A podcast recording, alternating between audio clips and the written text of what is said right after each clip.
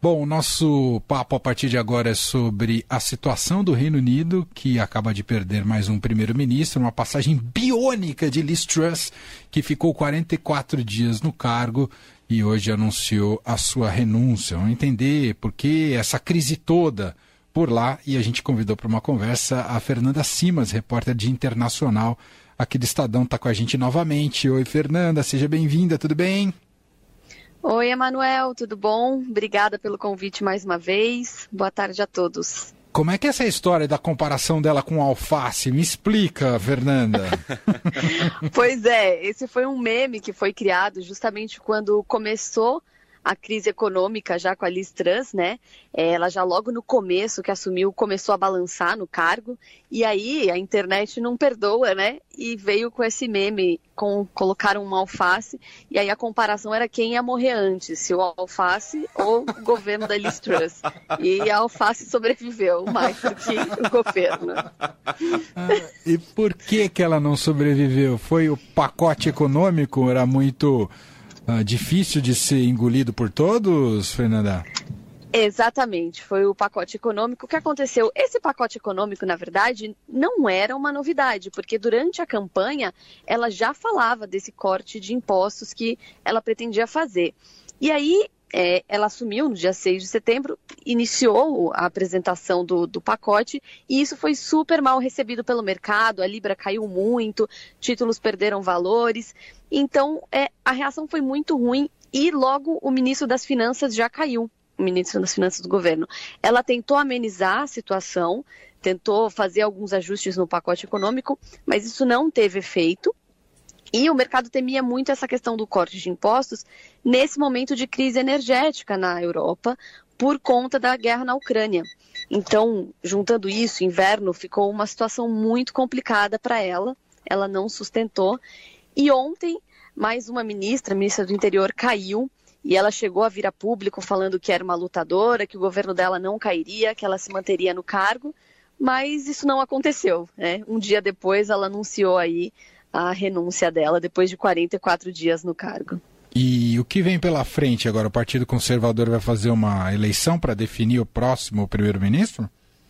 Pois é, eu estava justamente agora me informando, até pelos, pelas novas informações aí da mídia britânica, até a segunda-feira, às duas da tarde do horário local, é, vão ser apresentados nomes pelo Partido Conservador para esse para ter essa eleição, né? Até o dia 28, que é sexta-feira da próxima semana, deve-se ter essa definição.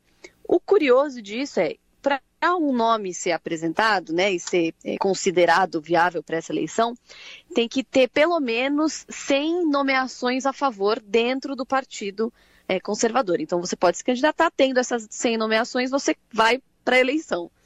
E, inclusive, já se fala que o Boris Johnson pensa em tentar se candidatar novamente. Vamos ter o retorno de Boris Johnson.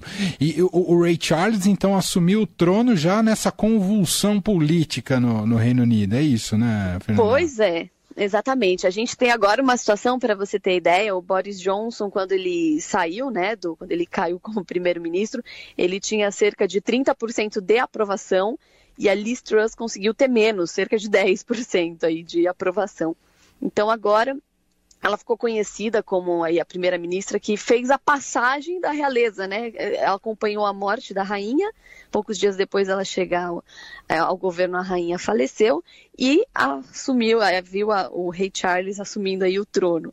Então agora o rei Charles está com essa incumbência, vamos ver o que, que vai acontecer até o dia 28, a gente deve ter então o anúncio do novo primeiro-ministro, e esse novo primeiro-ministro ou primeira-ministra vai fazer toda aquela tradição de se encontrar com o rei Charles, é, pedir autorização para formar um novo governo e todos esses trâmites continuam. Eu acho que o rei Charles não esperava que tão breve ele já passaria por essa tradição aí da monarquia. É. Bom, o contexto de tudo isso, mas aí você me diz, Fernanda, se é isso mesmo, o contexto é porque desde o Brexit, ah, ah, o contexto econômico do Reino Unido não é dos mais simples, é isso, Fernanda? Sim, sim, exatamente. São muitos acordos, né, muitas coisas, inclusive um ponto muito que se levantou por essa questão da dificuldade econômica pós-Brexit foi que, bom, muita gente votou e não tinha consciência das dificuldades econômicas para se fazer novos acordos, para ver a questão de tarifas, de impostos, o impacto que isso teria quando o Reino Unido decide deixar a União Europeia. E desde então, de fato, a questão econômica tem um peso muito grande. O próprio Boris Johnson passou por isso, né? Veio a pandemia, que piorou muito a situação. E aí é uma situação que vai se tornando insustentável. O mercado tem um peso muito forte e, e ficou insustentável politicamente para ela. É. Bom, então vamos seguir acompanhando esses próximos passos e a definição do próximo primeiro-ministro do Reino Unido. Ah, e como é que o a, a, enfim, os partidos vão reagir ali e também a comunidade internacional. Essa é Fernanda Simas, repórter de Internacional do Estadão, uh, sempre participando aqui nos assuntos relacionados ao planeta aqui com a gente. Obrigado, viu, Fernanda? Muito obrigada a vocês e boa tarde. Boa tarde.